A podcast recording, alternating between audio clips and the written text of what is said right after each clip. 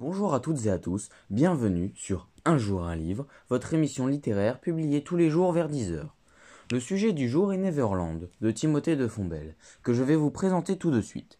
Après son grand succès en littérature jeunesse, grâce à Toby Lolness ou Van Gogh, Timothée de Fombelle écrit son premier livre pour adultes. Sorti en 2017 et disponible aux éditions Folio, Neverland est une vraie invitation au voyage vers les territoires de l'enfance, que l'on porte en nous, vous et moi. L'auteur et personnage principal nous accompagne dans ce voyage et arrive à ressusciter nos souvenirs oubliés. Ces souvenirs, nous les utilisons pour écrire notre propre histoire à travers le livre. Comment vous dire? Cette histoire se ressent plus qu'elle ne se raconte. Elle se déroule dans les tréfonds de notre mémoire.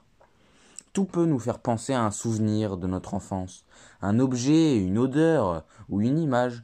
On peut être ramené à l'âge de notre insouciance par n'importe quoi, une sensation ou encore un mot ayant une signification particulière pour vous. Le livre n'a pas besoin d'être très long, il se suffit à lui-même. Il est assez spirituel pour faire durer l'histoire dans notre mémoire. Les phrases courtes qu'utilisent les auteurs nous permettent de vivre les actions intérieurement, alors que ces phrases longues nous donnent de la matière pour illustrer les scènes ou les personnages. J'ai personnellement apprécié ce livre et je vous le recommande fortement. Pour rappel, ce livre s'intitule Neverland, écrit par Timothée de Fombelle et sorti en 2017. Il est disponible aux éditions Folio.